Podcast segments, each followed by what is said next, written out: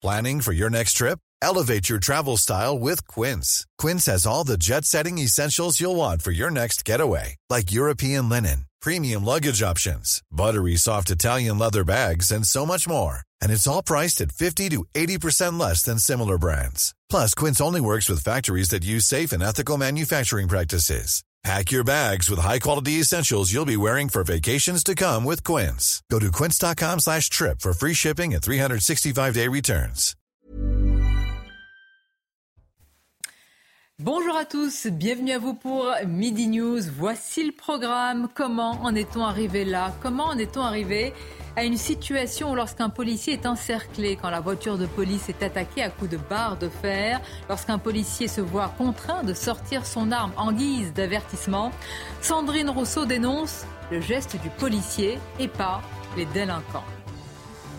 C'est une phrase qui a été utilisée, réutilisée, servie, resservie, celle de Michel Rocard sur les migrants. On ne peut pas accueillir toute la misère du monde, a répété Emmanuel Macron. Mais est-ce le même président qui avait évoqué la répartition des migrants dans les campagnes françaises? Quelle est vraiment la conviction d'Emmanuel Macron sur le sujet? Et puis nous parlerons et nous verrons une vidéo qui a beaucoup fait réagir. C'est une mère qui insulte et agresse un élève car il a ou il aurait harcelé sa fille. Elle a depuis été interpellée. Une enquête a été ouverte. Elle sera jugée en décembre. Il ne faut pas évidemment se faire justice soi-même. Et que faut-il en penser? Nous ferons réagir nos invités. Mais tout d'abord, le journal. Bonjour à vous, chère Isabelle. C'est un plaisir de vous retrouver dans Midi News. Plaisir partagé. Bonjour Sonia. Bonjour à tous. À la une, le procès de l'attentat de Magnanville a débuté aujourd'hui à 10h à Paris. Le 13 juin 2016, un couple de policiers avait été poignardé à son domicile devant leur fils, à l'époque âgé de 3 ans. Mohamed Lamine Abérouz va être jugé notamment pour complicité d'assassinat. Le verdict est attendu le 10 octobre. Écoutez l'avocat de la famille des victimes et l'avocat de la défense. Il y a donc un enjeu symbolique très fort avec euh, euh, ce procès de l'assassinat de policiers chez eux et euh, un enjeu judiciaire extrêmement fort également, puisque nous avons un, accusé qui est un islamiste notoire, avéré, déjà condamné dans un dossier de terrorisme islamiste, qui vient plaider contre le dossier un acquittement dont je ferai tout pour qu'il ne l'ait pas. C'est le coupable idéal parce qu'il a déjà été condamné dans une affaire de terrorisme, parce qu'il n'a jamais fait mystère de sa pratique religieuse et par conséquent il remplit un peu toutes les cases euh, qui pourraient conduire à une condamnation. Sauf qu'en fait, la justice, c'est pas ça. Euh, la justice, c'est pas se fier simplement à des éléments de personnalité, c'est aussi prendre en considération les éléments factuels, les éléments probatoires euh, qu'il y a dans un dossier. Et force est de constater que dans ce dossier, nous n'établissons pas la démonstration et la preuve d'une quelconque complicité de Mohamed Abérouz. Un procès euh, sur lequel, Sonia, vous reviendrez euh, en longueur dans Midi News. Autre procès très attendu devant la cour d'assises de la Sarthe. Un homme de 29 ans est jugé pour avoir tué un policier au Mans avec son véhicule en tentant d'échapper à un contrôle alors qu'il était ivre. Les faits remontent au 6 août 2020. Le procès se tiendra jusqu'à mercredi. Michael Chailloux, Olivier Gangloff et Sandra Buisson. Ce n'est pas un bandit de grand chemin, ni même un délinquant d'habitude qui est jugé au Mans à partir d'aujourd'hui. L'accusé, peu connu de la justice, doit pourtant répondre de la mort d'un policier, Éric Monroy, tué ici le 6 août 2020, alors qu'il intervenait pour un conducteur endormi au volant à un feu rouge. Ce conducteur, sur le banc des accusés ce lundi, échange alors quelques mots avec l'agent qui lui demande ses papiers et s'il a bu. Mais l'homme redémarre pour une consommation excessive d'alcool, qui n'était pas si terrible que ça d'ailleurs, euh, il a tué un homme. Il était au maximum des capacités techniques de son véhicule. C'est-à-dire qu'il a accéléré à fond. Et ses premières déclarations en garde à vue, c'est je voulais le faire lâcher. Des violences volontaires que réfute l'accusé. S'il reconnaît avoir voulu échapper aux policiers, il affirme qu'il a ensuite perdu le contrôle du véhicule à cause de la cale que les pompiers avaient placée sous sa roue pour sécuriser la voiture quand il dormait. Selon lui, il n'a alors pas pu éviter de percuter un muret, provoquant la mort d'Éric Monroy. Il est constant depuis le début, c'est-à-dire qu'il a une euh, volonté de fuir et uniquement de fuir et absolument pas de blesser quiconque. Pour violences volontaires aggravées ayant entraîné la mort d'un fonctionnaire de police sans intention de la donner, il risque jusqu'à 20 ans de prison. Dans le reste de l'actualité, nouveau coup de pouce à la pompe. Emmanuel Macron a annoncé une aide de 100 euros par voiture et par an pour les travailleurs les plus modestes. Le chef de l'État a également demandé aux distributeurs de vendre le carburant à prix coûtant et non plus à perte. Une proposition qui ne convainc pas le président des stations-service, Francis Pousse, invité sur notre antenne ce matin. Nous ne pouvons pas jouer avec ces mesures de prix coûtant puisqu'il y a en moyenne beaucoup plus de salariés dans nos stations-service que dans les grandes surfaces qui sont euh, pour beaucoup en partie ou tout ou partie en, automate. Donc euh, cette mesure n'est pas plus acceptable pour nous que celle qui a été prononcée la semaine dernière, à savoir la vente à perte. Euh, en fait, si on vendait à prix coûtant, ce que nous on ne fera jamais, on serait en vente à perte pour nous. Enfin, à Hollywood, le syndicat des scénaristes a conclu un accord de principe hier avec les studios qui pourrait mettre fin à la grève qui paralyse l'industrie depuis cinq mois. Scénaristes et acteurs souhaitent pouvoir gagner beaucoup plus lorsqu'un de leurs films ou séries cartonne sur une plateforme de streaming. Voilà pour l'essentiel de l'actualité. Tout de suite, Midi News avec vous, Sonia. Merci beaucoup Isabelle, on vous dit euh, avec grand plaisir à tout à l'heure pour l'information. Place au débat, à l'actualité évidemment. Je salue nos invités, Eugénie Bastier, grand reporter au Figaro. Bonjour à vous. Bonjour Sonia. Merci d'être là Eugénie. À vos côtés, William T. Bonjour. Bonjour Sonia. Merci également de votre présence, William, président de Think Tank le millénaire. Jérôme Géménez nous accompagne. Bonjour. Vous êtes porte-parole IDF UNSA Police. Euh, cher Jérôme, je vous remercie d'être là. Beaucoup de sujets vous, vous concernant et concernant la société plus largement. Et je salue également Arthur de Vatrigan. Bonjour Arthur. Bonjour Sonia. Qui est directeur de la rédaction du magazine euh, L'Incorrect. Alors, euh, on va démarrer par, par un procès, par une profonde, véritablement une profonde honte de choc, évidemment, chez les policiers, mais au-delà, chez nous tous, un couple de policiers assassinés, égorgés, il n'y a pas d'autre mot. C'est la réalité à leur domicile à Magnanville, devant leur petit enfant de 3 ans. Le procès s'est ouvert aujourd'hui. C'est le procès de la complicité de l'assaillant, car euh, il a été euh, abattu, celui-ci. On va, retrouver notre journaliste Célia Barotte sur place. Célia, euh, on, parlera tout au long de ce débat des, enjeux, mais tout d'abord, comment s'est passée déjà cette première demi-heure du procès Vous y êtes et vous avez assisté à cela? Oui, euh, Sonia, il y a eu une première suspension euh, d'audience. L'audience vient de reprendre, mais euh, c'est vêtu d'un t-shirt blanc portant des lunettes de vue, barbe noire et les cheveux longs attachés que Mohamed Lamine Abérouz est entré dans le box. Il s'est retrouvé face aux nombreuses parties civiles. Il semble très à l'aise, très serein et acquiesce tous les éléments avancés par ses conseils. Dans cette salle d'audience, il y a aussi des membres de la famille de Jessica et de Jean-Baptiste. Il y a des anciens collègues ou encore des représentants de police. Ce début de procès est notamment euh, marqué par euh, la demande d'un huis clos de la part de l'accusation, un huis clos euh, partiel, particulièrement pour la journée du 2 octobre, lorsque les parties civiles seront interrogées. Un huis clos partiel pour préserver surtout l'intérêt de, de, Mathieu, l'enfant du couple de policiers et ses données médicales, puisque à l'époque il avait, il était âgé de 3 ans au moment des faits. Et puis euh, lors de ces auditions, euh, Mathieu avait euh, évoqué deux méchants présents sur, au domicile lors de l'assassinat de, sa mère qui est, qui est morte sous ses yeux. Mais pour la défense, ce témoignage doit être pris avec beaucoup de précautions. Merci beaucoup Célia pour tous ces éléments. Évidemment, on vous retrouve tout au long de nos éditions pour le suivi de ce procès. Jérôme Jiménez, à ma connaissance, c'est la première fois que des policiers à cette époque sont tués chez eux, à leur domicile, dans des conditions atroces devant ce petit enfant. Cela va provoquer, on l'a dit, pour la société, mais pour vous, pour, euh, pour la police, pour l'institution, une onde de choc énorme. Oui, tout à fait. C'était la première fois dans un domicile où, quelque part, des fonctionnaires étaient attaqués euh, dans leur euh, sphère privée, hein, domicile, devant cet enfant. Enfin, je pense toujours à cet enfant de 3 ans qui en a 10, 10 aujourd'hui et qui a vu ses parents mourir égorgés à l'arme blanche. Euh, c'est terrible et c'est aussi ça qui a, qui a créé une onde de choc dans, la profession. Hein. Ça a profondément choqué la profession qui euh, redouble désormais euh, de vigilance. Et c'est aussi dans ce sens où aujourd'hui, il est de plus en plus compliqué pour nous, policiers, d'aller divulguer sur des informations extérieures que nous demande régulièrement notre qualité, notre profession. On doit se protéger depuis ces faits. Et l'émotion est toujours intacte dans les rangs de la police nationale. J'étais dans un commissariat ce matin cette ouverture euh, du procès qui va durer trois semaines, j'en ai parlé avec des, collègues ce matin, et euh, je, vous assure que tout le monde est encore sous choc sept ans après tous les policiers sont encore sous choc de ces faits et de cette horreur qui a frappé nos collègues.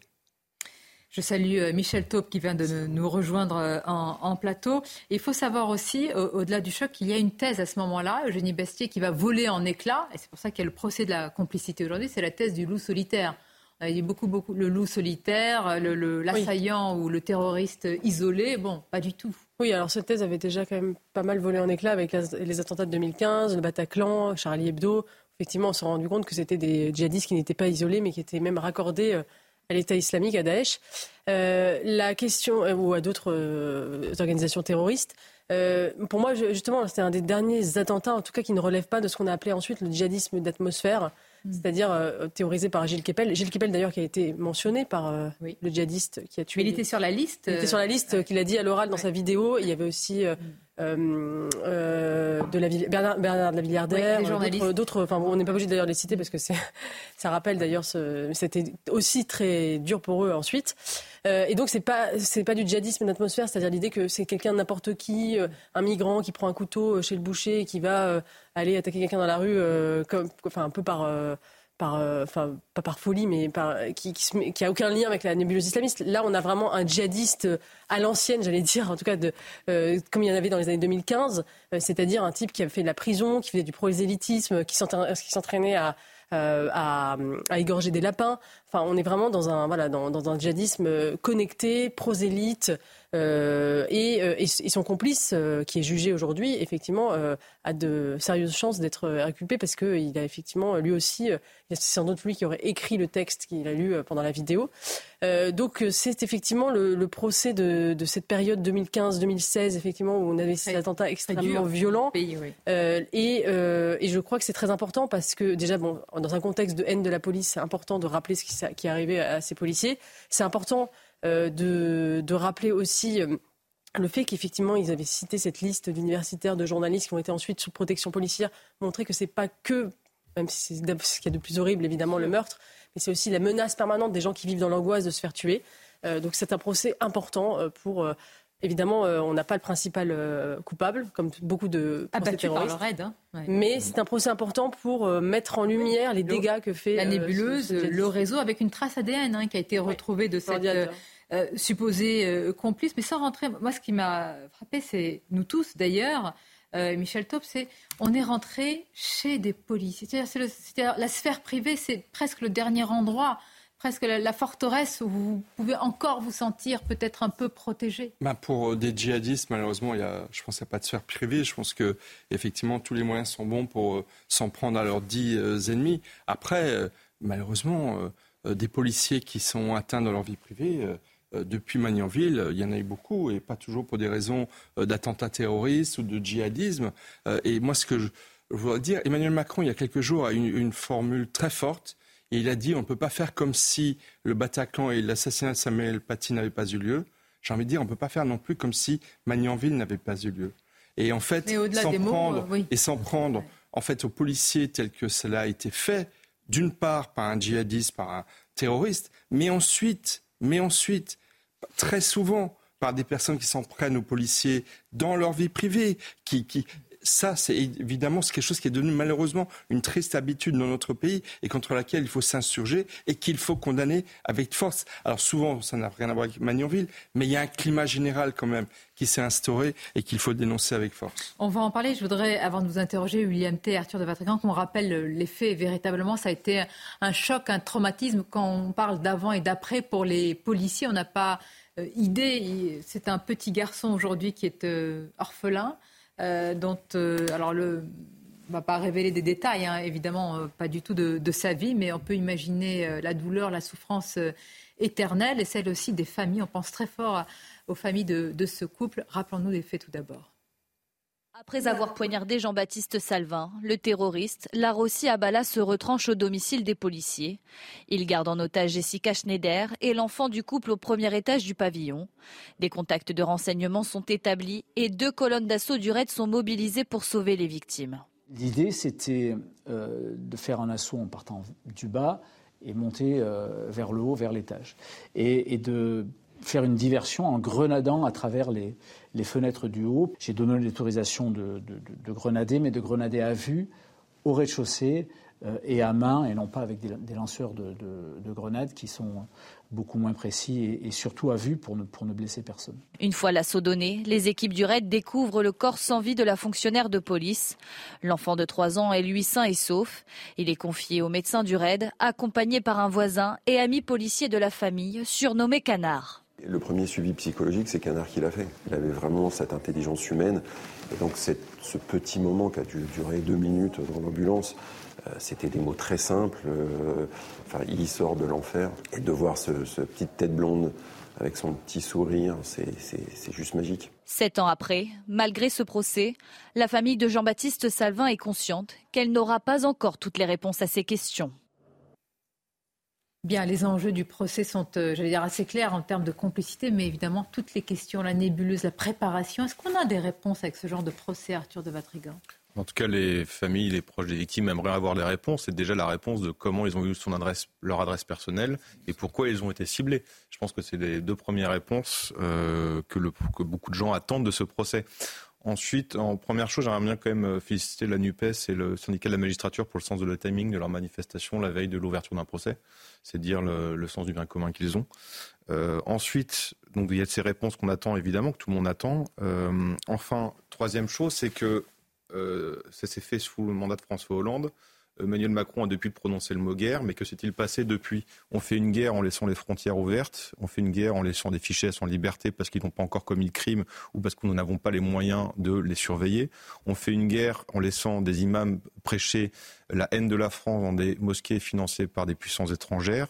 Et on fait une guerre enfin en se posant la question de faut-il accueillir les traites qui sont prêts à renouveler leurs actes terroristes sur le sol français. Donc de parler c'est bien, mais il faudra peut-être mettre, poser des actes derrière. Et enfin, il y a eu un. on les accueille, on, on essaye. Quand on se pose la question. Oui, oui. J'espère que notre renseignement, quand si même. Si on est en guerre, euh, ce genre de questions ne doivent pas se poser. On fait la guerre, la guerre d'abord et puis ensuite on avise. Euh, et enfin, vous l'avez dit, évidemment, il y a eu une bascule après cet attentat affreux, c'est que les, policiers ne sont plus protégés, ils sont même suivis. On a vu plusieurs fois entre les, faits qui ont été médiatisés et ceux qui ne le sont pas, que ce soit pour des affaires de terrorisme, mais aussi des affaires de délinquance. On nombre de fois, on a vu des policiers se faire taper euh, dessus à un contre plusieurs euh, parce qu'ils étaient en civil et désarmés. Il y a une bascule à ce moment-là également. on va en parler justement de cette bascule dans quelques instants, mais tout d'abord, les titres avec vous, Isabelle, le rappel de l'actualité. Le carburant a pris euh, coûtant. C'est non pour le président des stations-service chez Mobiliance. Selon Francis Pousse, les stations-service ne peuvent pas se permettre de ne pas faire de bénéfices. Cette mesure évoquée hier par Emmanuel Macron n'est donc pas plus acceptable que celle de la vente à perte proposée par l'exécutif la semaine dernière. Gabriel Attal a rencontré ce matin les syndicats de l'éducation nationale avant de se rendre à 16h au rectorat de Versailles. Le ministre de l'Éducation doit faire le point avec le nouveau recteur. Une visite qui fait écho aux récentes polémiques des courriers inappropriés envoyés à plusieurs familles. Et puis dans un contexte préoccupant lié à la crise migratoire, le ministre italien des Affaires étrangères, Antonio Tajani, se rendra en France aujourd'hui. Il est attendu à Paris à 17h et sera reçu par son homologue Catherine Colonna. Merci à vous Isabelle et à tout à l'heure. Alors évidemment, on fait la distinction entre les différents sujets. William T, il ne s'agit pas du tout de mélanger des actes euh, relevant du terrorisme, du djihadisme et, un procès avec ce dont on va parler. Mais comme l'a dit euh, Michel Taub, il y a, euh, il y a un climat. Euh, aujourd'hui, on s'interroge sur ce climat. Comment en est-on euh, arrivé là? Comment en est-on arrivé à une situation, je l'ai dit, lorsqu'un policier est encerclé, quand la voiture de police est attaquée par des délinquants, il n'y a pas d'autre mot, à coups de barre de fer, et qu'on pose la question à, Sandrine Rousseau sur ce qui vient de se passer, et là voilà qu'elle dénonce le geste du policier, rappelons quel est ce geste, c'est-à-dire de sortir son arme en guise d'avertissement. Il n'y a pas eu du tout de, de tir, d'avertissement et presque, j'allais dire, d'instinct de, se protéger, de, protéger ses, camarades. Comment on en arrive là?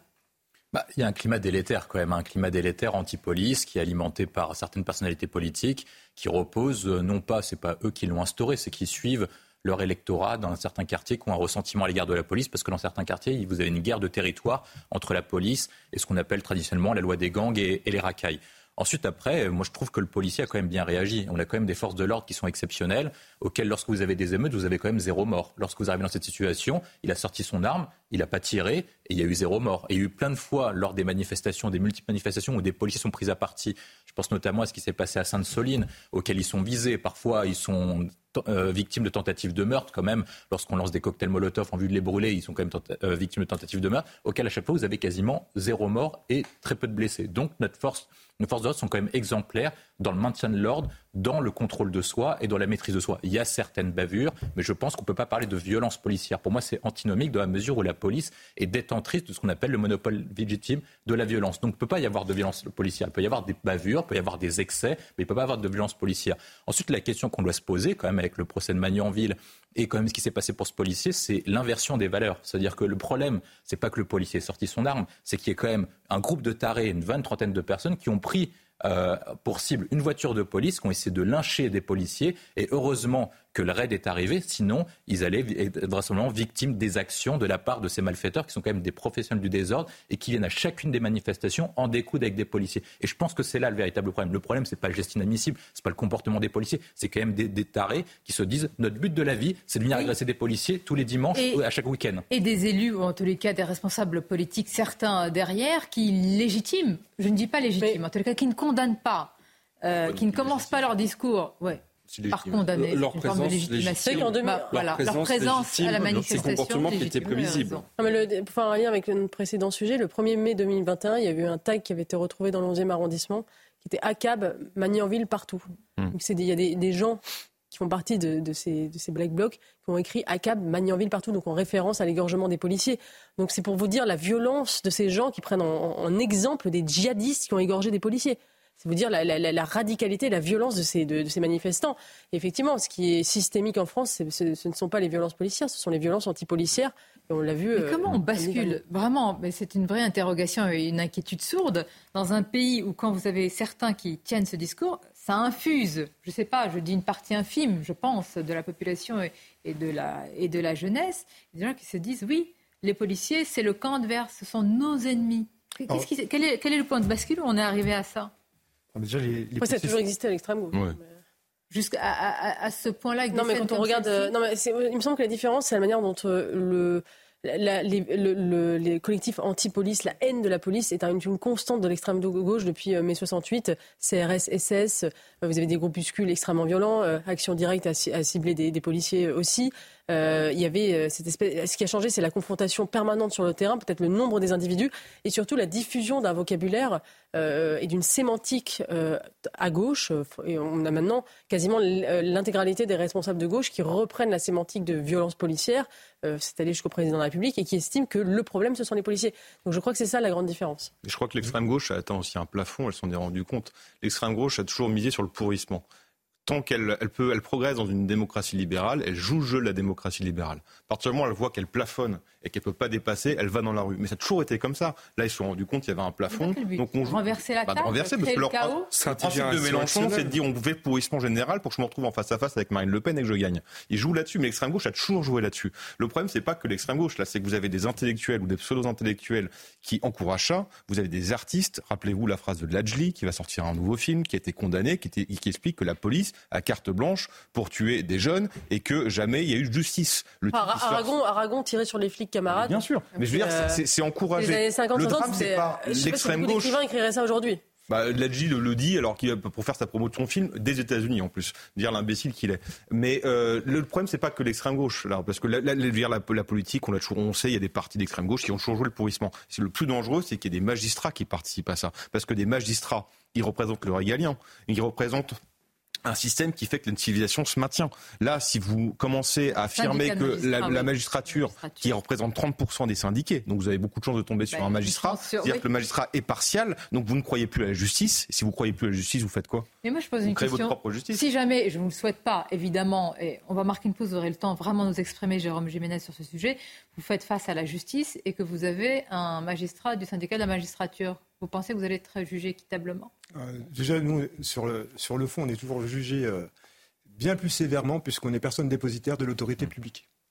Donc, euh, Vraie question. en plus, on va parler hein, de ça. Je sais que vous avez beaucoup de choses à dire, vous avez beaucoup partagé avec vos collègues. On marque une courte pause et on revient en direct, bien sûr.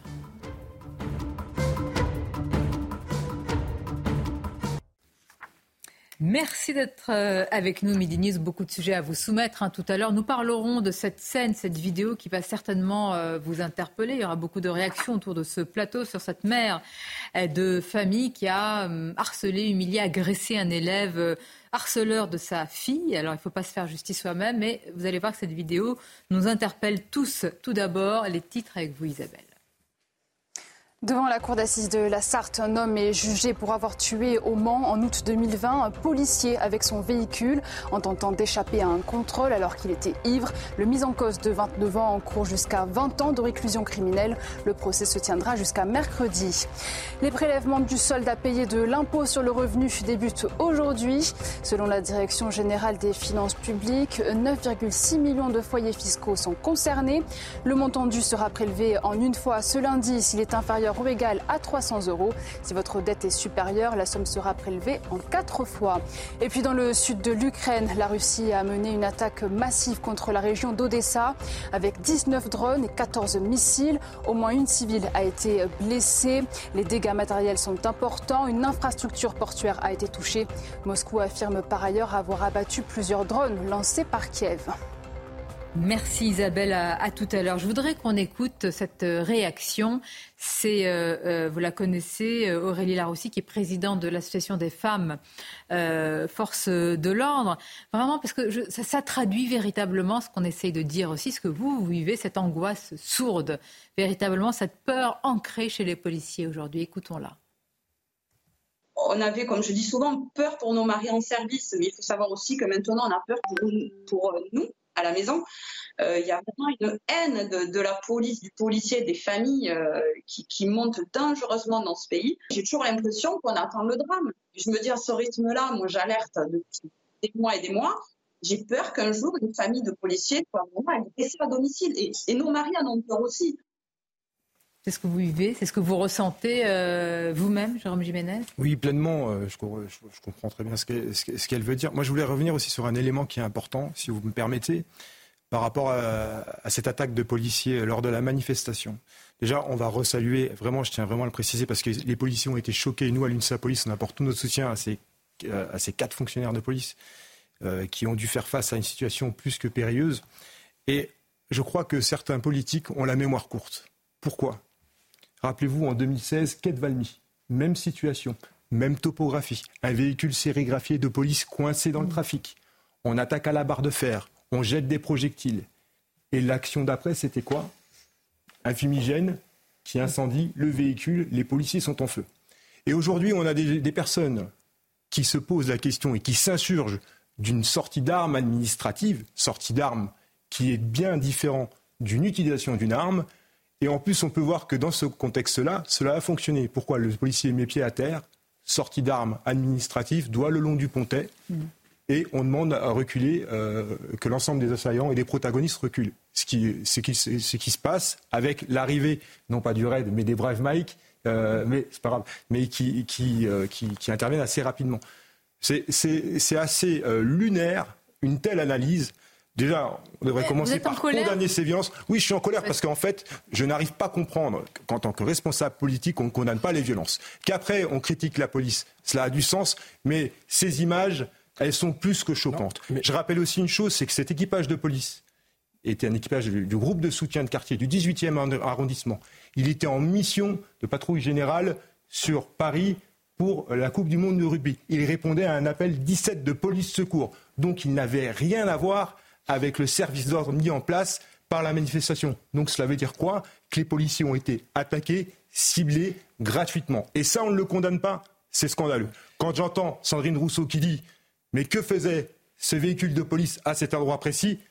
Bah, qu'elle se renseigne un peu et qu'elle aille dans une salle de commandement pour savoir comment on travaille. D'habitude, vous avez, je sais que quand, parce que vous venez souvent, je vous en remercie dans Midi News, euh, sur les responsables politiques, vous n'avez pas trop envie de vous exprimer. Là, euh, vous y allez, qu'est-ce qui a changé Non, ben en fait, nous, on, ne fait pas de politique. Mais si vous voulez, euh, à force d'instrumentaliser la sécurité, euh, déjà cela provoque, parce que je vous le dis ce matin, j'étais encore avec des collègues, j'y étais tout le week-end, les policiers sont scandalisés et choqués de telles déclarations.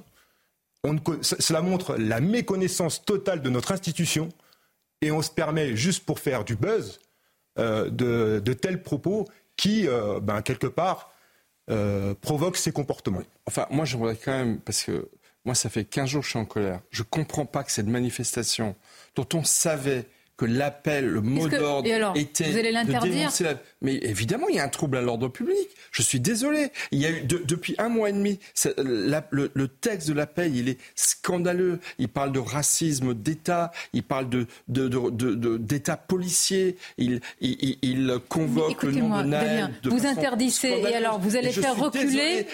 On, s'étonne aujourd'hui de, telles violences. Elles étaient malheureusement. Mais est-ce que la solution c'est d'interdire? Est-ce que vous croyez qu'en mettant une chape de plomb un couvercle, vous allez reculer toutes les libertés les plus fondamentales sont encadrées par la loi. Elles ne sont pas infinies. Et lorsqu'on appelle à manifester pour dire mort aux flics, je suis désolé, il faut, on a le droit, on est en droit de demander son interdiction pour un motif de trouble profond à l'ordre public. Sans prendre aux policiers, c'est menacer l'État, c'est menacer l'ordre public. Et donc je regrette, le ministre de l'Intérieur a, fait vendredi ou samedi un communiqué en disant c'est un scandale les violences qui vont avoir lieu. Franchement, il était, préférable de prendre le risque d'une interdiction, quitte à ce que ça aille en Conseil d'État, pour clairement euh, éviter ce genre de comportement. Je vais juste rappeler que euh, des manifestations comme celle-ci devaient avoir lieu après la mort de Naël et qu'il y avait eu interdiction à ce moment-là et que là, il n'y a pas eu. Moi, j'ai même posé la question, j'ai moi-même posé la question au préfet de police de Paris sur ce plateau. Il m'a dit, mais on ne peut pas euh, interdire ad vitam aeternam. Euh, Pour interdire quoi? Je me rappelle que le préfet de police et Naël Ramanin ont interdit un colloque de l'action française sans aucune raison. Oui. Bon, bah, c'est une interdiction à géométrie bah, variable sûr. En disant il y aura potentiellement un trouble par rapport à ce qu'ils vont dire une blague. C'était une honte, Bon, bah voilà, donc c'est à dire que s'ils veulent, ils peuvent. là, ils le font pas, évidemment. Alors après, euh, le problème, c'est que le tweet, si on reprend l'historique de Madame Rousseau, elle réagissait déjà à une vidéo de militants déguisés en journalistes qui avait montré uniquement le point de vue euh, des assaillants sur l'arme. Euh, on se dit bon, on l'a vu qu'une partie, elle pourrait changer son point de vue. L'autre vidéo est sortie montrant qu'il y avait une horde de, euh, de délinquants, de sauvages, de barbares qui attaquent la police. Non seulement elle change pas son, son sa version, mais elle le confirme à la télévision. Donc euh, encore une fois, on est dans l'idéologie pure et ça fait bien longtemps que la responsabilité n'est pas une qualité chez les élus de la Nupes. Et si je peux me permettre, juste, je me permets parce que j'ai ça sous les yeux euh, pour recontextualiser ce que l'on ne voit pas à la vidéo, l'avant des informations qui m'ont été remontées, c'est que le chauffeur de l'équipage a pris un projectile au visage, la collègue féminine a pris un coup de béquille dans la nuque et un autre collègue a pris une chaise dans la nuque. Ça, on ne le voit pas à la vidéo. Mais il y a tout un environnement et un contexte plus que périlleux et complètement hostile.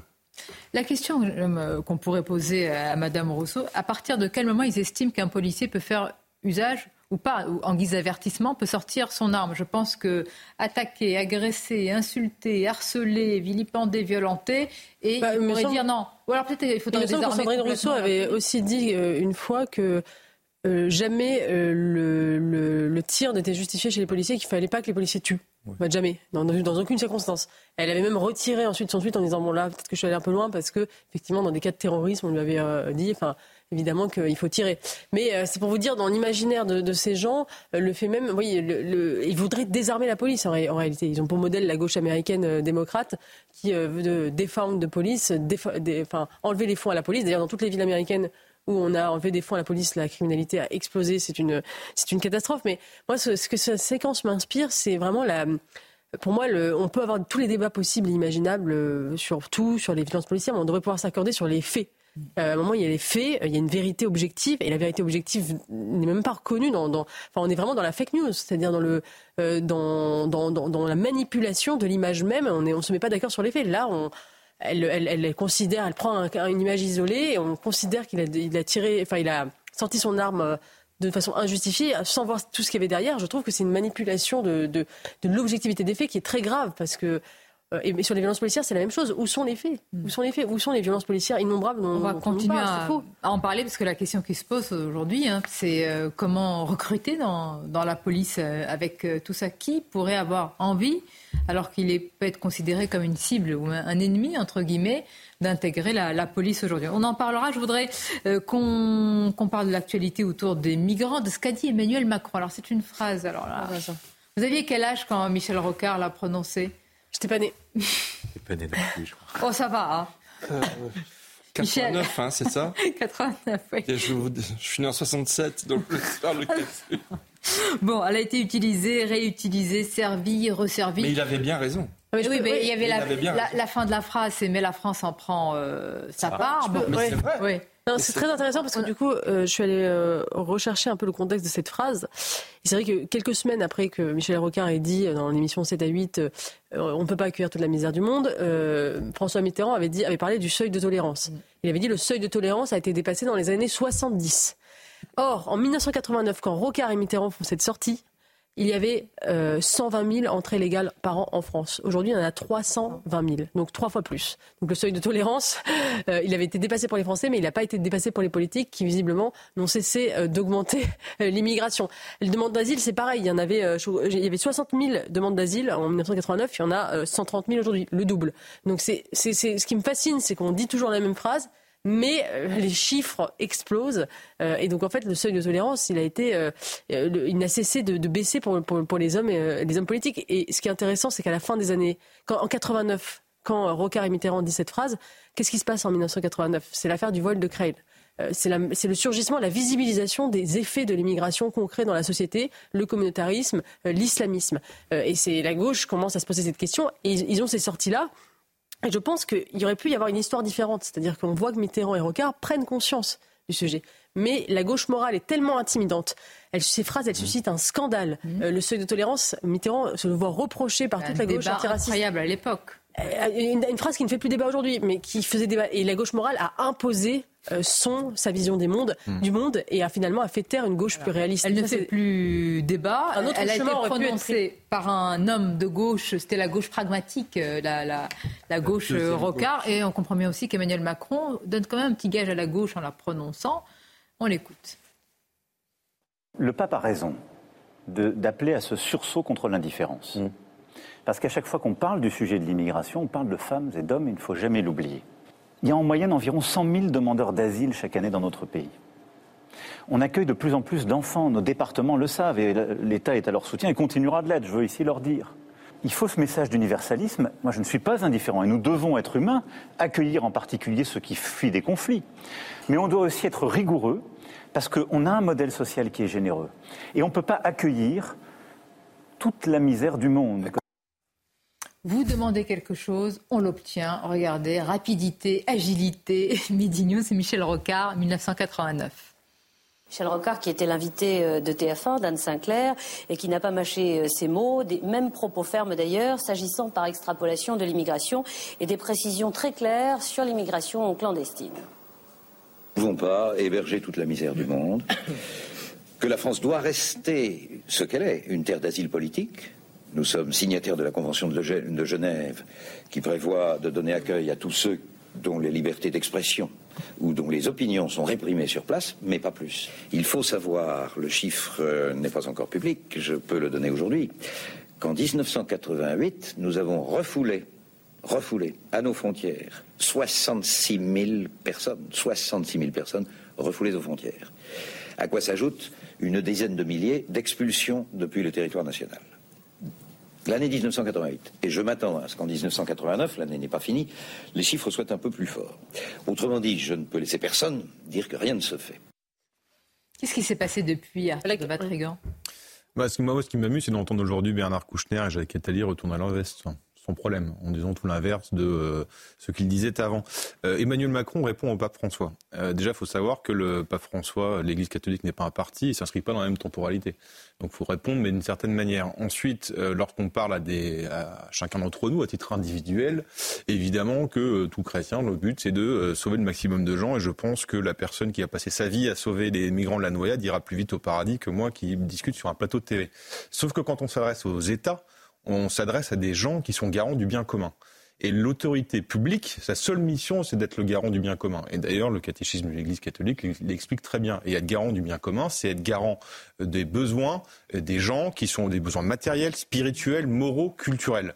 Et pour assurer ces biens-là, ces besoins-là, il faut, il faut qu'ils garantissent la paix et la sécurité. Donc il y a ces questions-là qui rentrent en ligne de compte, qui ne sont pas les mêmes questions que l'on pose à des gens à titre individuel. Donc quand Emmanuel, Macron répond au pape en disant qu'il ne faut pas, peut pas accueillir toute la misère du monde, évidemment qu'on ne peut pas accueillir toute la misère du monde, parce qu'en accueillant toute la misère du monde, on ne peut pas garantir justement ce bien commun à qui tout le monde doit avoir accès. Oui, lucidité des, États, de nos politiques par rapport à une main tendue, somme toute naturelle, du pape. On va y revenir parce qu'il y a un papier très intéressant qui vient d'être mis en ligne sur le site du Figaro euh, de Pierre Manant, euh, grand philosophe euh, de, politique, et qui s'exprime souvent sur ce sujet. Mais tout d'abord, le rappel des titres avec vous, Isabelle. C'est la rentrée parlementaire aujourd'hui, une rentrée marquée par de nombreux textes à étudier à l'Assemblée nationale, avec l'examen du projet de loi pour le plein emploi, le budget, la loi sur la fin de vie ou encore le projet de loi immigration. À Nantes, un individu est toujours recherché par la police après une attaque au cutter vendredi soir contre le conducteur d'un tramway. Un passager a également été pris à partie. Les deux blessés sont sortis de l'hôpital. Et puis à Hollywood, le syndicat des scénaristes a conclu un accord de principe hier avec les studios qui pourrait mettre fin à la grève qui paralyse l'industrie depuis cinq mois. Scénaristes et acteurs souhaitent pouvoir gagner beaucoup plus lorsqu'un de leurs films ou séries cartonne sur une plateforme de streaming. Merci beaucoup, chère Isabelle. À tout à l'heure. Est-ce que vous pourriez nous dire, Michel Taube, quel est le, je, veux dire, je dire le vrai Emmanuel Macron en tous les cas? Est-ce que c'est celui qui vient de dire, comme Gérald Darmanin, évidemment c'est la même politique, un migrant de, de Lampedusa et qui dit on ne peut pas accueillir la misère du monde Est-ce que c'est le même président qui a dit qu'il faut répartir aussi les migrants dans les campagnes euh, françaises? Je pense qu'il n'y a, pas un, il n'y a pas deux, il y a de nombreux Emmanuel Macron, notamment sur cette question très sensible de, euh, l'immigration, parce que ne serait-ce que politiquement, sa majorité est fragilisée. Euh, déjà au sein de sa majorité, entre l'aile gauche et l'aile euh, plus, on va dire, centriste, il y a des points de vue très très différents. Donc je pense que une des raisons principales, je trouve qu'on ne le dit pas assez, pour lesquelles ce projet de loi sur l'immigration tarde à aboutir, c'est parce que déjà au sein de la Macronie, il n'y a pas d'homogénéité, il n'y a pas de consensus sur ces questions. Après, Emmanuel Macron, j'ai envie de dire, il a effectivement les points de vue que, que le vent, que les vents lui, lui, lui inspirent parce qu'encore une fois, il a déjà dit tout et son contraire sur, euh, sur l'immigration, et, je pense qu'il n'est que le reflet de, de son intime conviction, c'est-à-dire qu'il n'a pas de ligne directrice, et il n'a surtout pas le courage, il n'a surtout pas le courage de faire ce qu'avait dit par exemple Michel Rocard en 1989, qui était sur une ligne quand même très ferme, il n'a pas ce courage-là. Il n'a pas, je trouve, cette sincérité-là. Une ligne il ferme, mais euh... il essaye de. Ils avaient détricoté la loi Pasqua Debré de 1986 qui euh, était sévère, qui avait restreint l'immigration. Enfin, il était Rocard avait dans les mots été, été ferme, mais il n'a jamais été jusqu'au bout, puisqu'en fait, effectivement, en 80. Il était que le Premier ministre. Ah oui, et c'est vrai que je pense qu'il était plus ferme que Mitterrand. Mais en 81, euh, Mitterrand a légalisé 120 000 sans-papiers.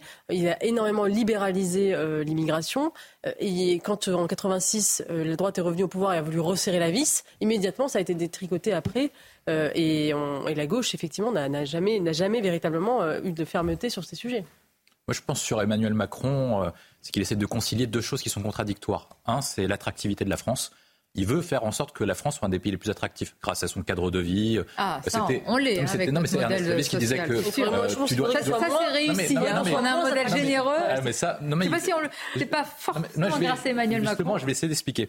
Euh, en gros, il se dit, euh, comme le disait Ernest Lavis, que tu dois aimer la France parce que l'histoire l'a fait grande et que la nature l'a fait belle. Donc il y a beaucoup de gens qui veulent vivre en France, notamment des cadres supérieurs, des scientifiques, des chercheurs, etc. C'est un de ses projets, euh, Choose France, en 2017, qu'il avait lancé avec Make Great Again. Donc il voulait dire, en gros, on attire tous les plus grands talents parce qu'on est dans un marché intérieur et donc du coup il nous faut des chercheurs venant un peu comme le soft power, l'American Dream, euh, avec qui sélectionne les universités américaines, mais sélectionner les universités françaises. Donc ça pose un autre sujet sur les universités françaises, mais il peut faire ça.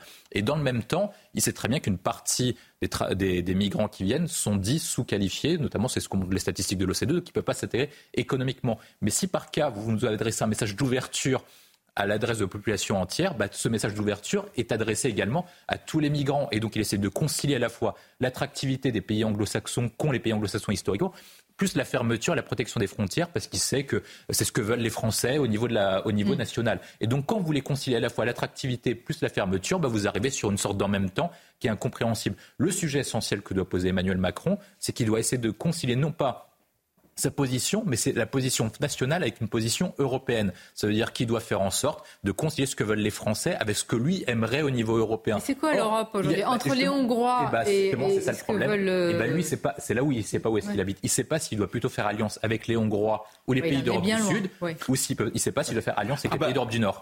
Hier, il était plus en Europe qu'en France, parce que dans son ah intervention, il a prononcé sept ou huit fois. Il pense que la solution était européenne. Sur les questions de migration, et c'est que vers la fin qu'il a un petit peu abordé la loi immigration. moi, j'ai envie de vous interroger sur sa, comment dire, une perception plus culturelle. C'est-à-dire, quand il dit, il a dit hier, euh, Génie Bastien, en parlant de la régularisation des sans-papiers dans les métiers dits en tension, on dirait que pour lui, le travail, forcément, c'est euh, l'assimilation que ça va, ça, suffit d'avoir un travail pour être. Euh, c'est ça, c'est le, biais principal d'Emmanuel Macron en matière d'immigration, c'est qu'il pense que l'économie euh, résout euh, les problèmes d'intégration. Euh, il l'avait dit en Seine-Saint-Denis quand il avait dit c'est la, la, Californie sans le soleil.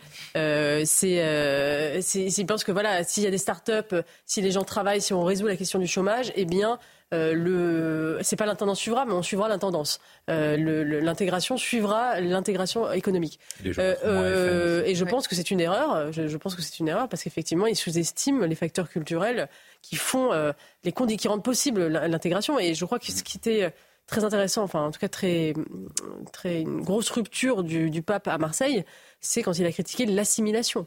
Donc est-ce que quand Emmanuel Macron dit le pape a raison, il parle aussi du fait que le pape remet en question l'assimilation à la française en disant qu'il faut parler d'intégration? Euh, Je pense qu'Emmanuel Macron est sur cette ligne, en effet. Euh, mais euh, l'intégration, c'est-à-dire qu'on n'exige aucun renoncement aux immigrés qui viennent sur notre territoire. Ils peuvent garder tout, leur culture et venir avec leur bagage. Et ne pas forcément épouser. effectivement, on ne demande. C'est ça le problème du le discours du pape. Le problème n'est pas qu'il rappelle le devoir de secourir, l'accueil, euh, la charité, c'est son rôle. Le, problème, c'est qu'il c'est un discours unilatéral qui ne demande rien aux immigrés, qui ne rappellent pas leurs devoirs, qui ne demande rien aux pays africains, qui ne, qui ne, qui ne demande rien sur leurs responsabilités, eux aussi, dans l'exode massif de leur population. Grande. Euh, et qui fait euh, la morale unilatéralement à l'Europe et à une vieille nation chrétienne qu'il tient effectivement euh, pour, en, en, mépris. Et peut-être d'ailleurs qu'il y a un fond de raison, c'est effectivement que l'Europe est déchristianisée. il a peut-être aussi une parole prophétique sur ce sujet. Mais euh, effectivement, je, je il, il, prône l'abolition même de la nation, puisque on doit. On va continuer euh, à en parler sur ce sujet et d'autres, parce qu'il y a cette scène. On la, on la, on va la voir, on va en parler des, des, dans quelques instants des 13 heures.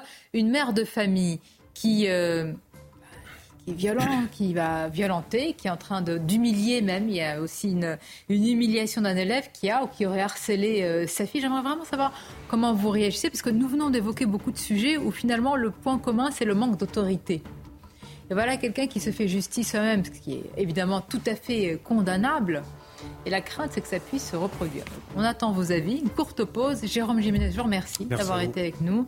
Bon courage. Tenez bon, évidemment, dans vos missions. On le sait que vous le faites avec euh, un esprit tout à fait, euh, j'allais dire, républicain. Ça, ça, va de soi et pour l'intérêt de tous. Donc merci encore. on vous attend. À tout de suite. Merci d'être avec nous. 13h euh, midi news. Je voudrais qu'on regarde eh bien, cette vidéo qu'on va commenter dans quelques instants. Regardez.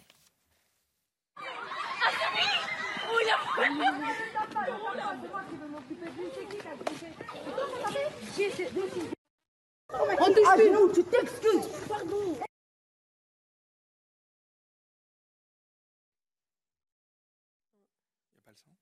Je reviens, c'est moi qui te malmène devant tout le collègue. Bien, une mère qui insulte et agresse un, élève hein, qui a ou qui aurait euh, harcelé sa fille. Depuis, elle a été interpellée. Une enquête a été ouverte. On va en parler. Mais tout d'abord, le journal, bien sûr. Rebonjour à vous, Isabelle. Bonjour Sonia, bonjour à tous. Gabriel Attal est attendu à 16h au rectorat de Versailles. La lutte contre le harcèlement scolaire est une priorité absolue pour le gouvernement. Elisabeth Borne va présenter un plan interministériel avec un objectif, éviter les drames liés au harcèlement. On fait le point avec Viviane Hervier et Pierre Emco. Pour protéger les plus jeunes contre le cyberharcèlement, la première piste consiste à limiter leur accès aux réseaux sociaux en instaurant une majorité numérique. Ainsi, les moins de 15 ans ne pourront plus s'inscrire sans un accord parental.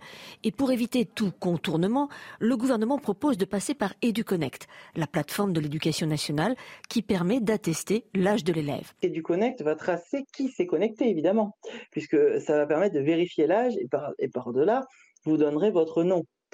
Donc ça permettra de voir qui est entré. vous ne pouvez pas donner un pseudo, ça veut dire. L'autre piste, c'est l'instauration d'un couvre-feu numérique qui empêcherait l'accès à Internet, par exemple, de 18h à 8h. Des mesures que les parents approuvent dans leur ensemble. Je pense que c'est bien parce que euh, bon, j'ai des enfants et j'ai pas trop envie qu'ils se retrouvent euh, sur des réseaux sociaux euh, très, très tard ou même sans que ce soit trop contrôlé. Ça me paraît quand même un peu liberticide. Pour moi, le choix doit rester quand même aux familles. C'est bien, mais est-ce que c'est applicable? Enfin, en cas de cyberharcèlement grave avéré, le gouvernement souhaite que le juge des enfants puisse prendre une mesure éducative avant même d'avoir prononcé une éventuelle sanction, comme la saisie systématique du téléphone portable. Hier soir, lors de la rencontre PSG-OM au Parc des Princes, des chants homophobes ont été entonnés par des supporters à l'encontre des joueurs de l'équipe marseillaise. Sur le réseau social X, la ministre des Sports a réagi. Il est impensable de rester sourd à de tels chants haineux. Il est urgent de les éradiquer. Fermeté absolue contre l'inadmissible. Et puis face à l'envolée des prix, Emmanuel Macron a annoncé une nouvelle aide pour les personnes modestes qui ont besoin de leur véhicule pour travailler. Le chef de l'État a par ailleurs reconnu implicitement que la Première ministre avait fait fausse route sur la vente à perte du carburant. Marine Sabourin. C'est le grand retour du chèque carburant. Face à la flambée des prix à la pompe, le litre avoisinant les 2 euros, Emmanuel Macron annonce une nouvelle aide pour les Français. Alors, quel est son montant et qui pourra en bénéficier? Ce mécanisme, comme l'appelle le chef de l'État, sera limité aux 50% de travailleurs français les plus modestes. L'aide sera de maximum 100 euros par voiture et par an.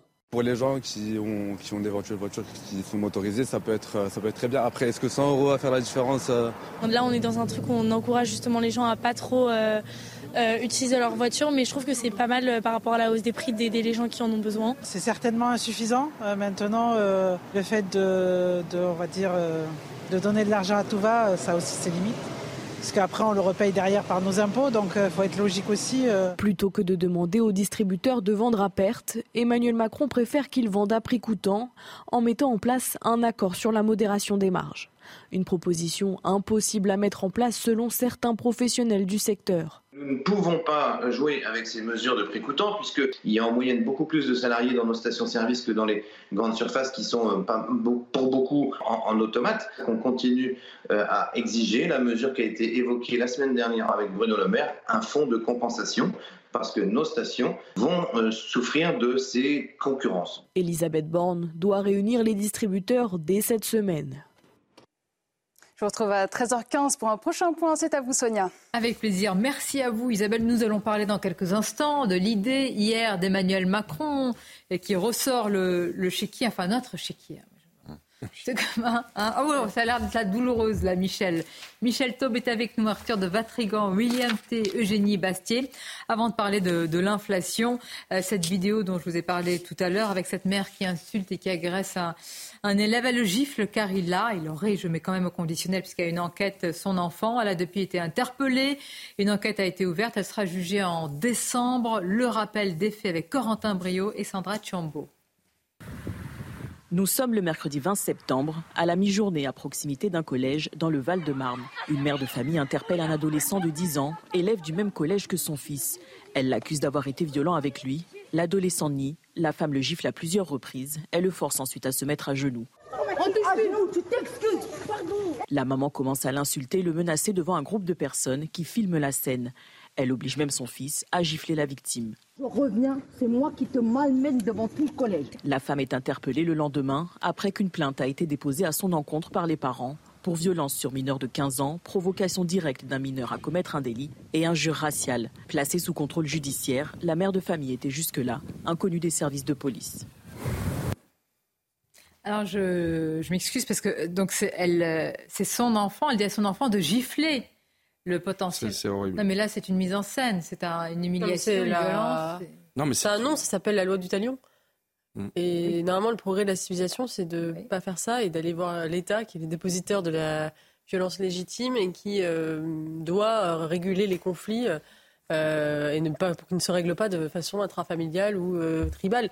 Et je, donc c'est effectivement un, ça en dit long sur effectivement le, l'échec de l'État à, réguler ces, conflits. Malgré, il faut bien le dire, hein, sur le harcèlement, je crois que là, on peut reconnaître que le ministre, quand même, il vient d'arriver sur ce sujet, plutôt est très volontariste. Mais moi, ce qui me frappe aussi, vous ne pensez pas qu'il y a une forme de, oui, de mise en scène? L'humiliation, la violence, ce qui entoure, c'est filmé. C'est pour, pour, pour, donner une leçon. C'est injustifiable. Mais si on essaye de comprendre, on est quand même une mère dont le fils s'est fait vraisemblablement harceler et qu'on avait peut-être marre de, son, de voir son fils humilié. on n'a pas les conditions. Oui, mais désolé, on peut pas se fixer. Oui, mais une. Quand, oui, vous êtes maman, donc euh, voilà, il n'y a pas toutes les bah, mamans qui s'amusent. Si, si, on fait un sondage euh, là et on vous dit votre fils, votre enfant est harcelé, etc., est-ce que vous réagissez? Et quand, quand, on voit ce qui se passe dans les rectorats, les lettres que vous recevez quand vous êtes mère de famille, comment on voit l'accueil que vous recevez quand vous êtes professeur, lorsque vous êtes chef d'établissement et que votre fils, et eh ben, finalement continue à se faire harceler. Pardonnez-moi, quel exemple vous donnez à votre enfant? Non, non, mais l'exemple, l'exemple qui est là, c'est que moi je pense qu'elle moi, je pense qu'elle se dit. De gifler, c'est ça. Moi, moi, je pense, moi, je pense qu'elle se dit que la justice met beaucoup trop de temps à agir. On a parlé du procès de Magnanville. Ça, on est au bout de sept ans. Il n'y a toujours pas eu de décision de justice. La, justice est trop lente. L'État est en incapacité de punir les véritables auteurs des faits, les harceleurs, plutôt que les harceler. Et donc, du coup, hmm. malheureusement, il y a beaucoup de Français qui se disent on est obligé de se faire justice soi-même parce que l'État est incapable d'agir. Évidemment, vous avez raison. En termes de progrès, normalement, hmm. les démocraties libérales, et on est passé à un État organisé par rapport à cette nature pour pouvoir organiser les de... rapports sociaux. Mais malheureusement, dans beaucoup de quartiers, l'État n'est pas présent, la justice n'est pas présente et beaucoup de personnes sont obligées de se défendre eux-mêmes malheureusement. Enfin, moi je trouve cette scène elle est horrible et en fait elle correspond à des, à des pratiques qui sont faites euh, en Irak, en Syrie, en Iran. Vous avez des modes effectivement de règlement euh, des conflits par euh, une, emprise physique sur la personne. Il y a aussi la mise à genoux de, l'enfant. Qui est, qui est, horrible, je trouve, qui, qui, à mon avis, est, profondément choquant. Donc ça, c'est vraiment très important. Après, là, je, m'écarte de, ce, de ces, ce fait absolument horrible. Je pense que Gabriel Attal, en mettant le paquet sur le harcèlement scolaire, et il a eu raison de le faire, seulement scolaire, le harcèlement numérique, quelque part, il ouvre aussi un peu la boîte de Pandore. C'est-à-dire qu'en fait, je pense qu'il y a un tel phénomène de harcèlement dans l'éducation nationale, euh, qui est un million d'enfants euh, harcelés, c'est 2 ou 3 millions d'enfants harceleurs. et donc, ça, il risque d'y avoir d'autres règlements de compte entre guillemets parce que l'institution a malheureusement du mal à appréhender euh, les faits qui, qui, se présentent à elle. Il y a déjà eu des cas où des harceleurs sont devenus harcelés, on voit ça sur les réseaux sociaux c'est effectivement une, forme de, jungle. Et, si on revient sur le cas du rectorat de Versailles, effectivement, ils ont envoyé cette lettre absolument inadmissible aux parents, mais eux-mêmes, c'est parce qu'ils n'avaient pas soutenu euh, Samuel Paty, donc on leur a dit il faut défendre les profs contre les parents. Euh, donc ils avaient, ils avaient cette idée qu'il fallait défendre les profs quoi qu'il arrive. Donc ils sont, pris, ils sont pris dans des injonctions contradictoires parce que d'un côté on ça les arrange bien d'être oui, bah, je suis bien... Non mais d'accord, je suis d'accord. Mais, le problème c'est n'arrivaient pas à, distinction, à, mais ça, faire la très distinction. important ce que vous dites Eugénie parce que là la question qui se pose aussi c'est euh, quel est le rôle des parents dans un mécanisme, dans un processus de harcèlement? Parce qu'ils doivent être à l'écoute de l'enfant, mais jusqu'où réagir ou pas? Évidemment, pas dans ces euh, conditions, mais c'est-à-dire c'est pas. Si, si, Écoutez, moi, je peux, moi, je peux témoigner. On fait un sondage là, et je vous dis, votre enfant, etc. Qu'est-ce que vous faites? Euh, c'est pas facile, reconnaissant. Je peux, je peux témoigner. Moi, je veux voir les parents de l'enfant. Non, mais justement. Hmm oui, mais c'est non, mais justement, hein. je sais ce que j'allais dire. Moi, je, peux, je pourrais rapporter plusieurs témoignages d'enfants dont les enfants ont été harcelés, dont les parents ont demandé à parler avec les parents de l'enfant harceleur. Et l'institution scolaire leur a dit non, on va gérer ça. Et ça n'a pas été géré comme le, parent de l'enfant harcelé le considérait. Et ça, malheureusement, il faut avoir l'honnêteté de le dire. C'est pas pour porter grief à l'éducation nationale et aux professeurs, mais la réalité, c'est que pendant des mois et des années, on a mis euh, le problème sous, le tapis. et c'est pour ça que Gabriel Attal y a été très fort en termes de mobilisation générale, mais malheureusement, l'habitude a été prise de mettre les choses sous le tapis. et ça va être difficile de voir ce qu'il y a en dessous du tapis. De la violence. Il y a même une, euh, une gifle qui euh, fuse. Alors, comparaison n'est pas raison, mais vous avez tous en tête dans notre histoire. Vous vous souvenez qu'un enfant avait fait les poches d'un responsable politique qui avait réagi, euh, qui avait le sang chaud. Mais oui. Il avait gagné 2-3 points dans les sondages d'ailleurs. Parce qu'à l'époque, c'était Ça ne veut pas dire qu'il faut ouvrir la, la boîte à baf. Hein. Regardez.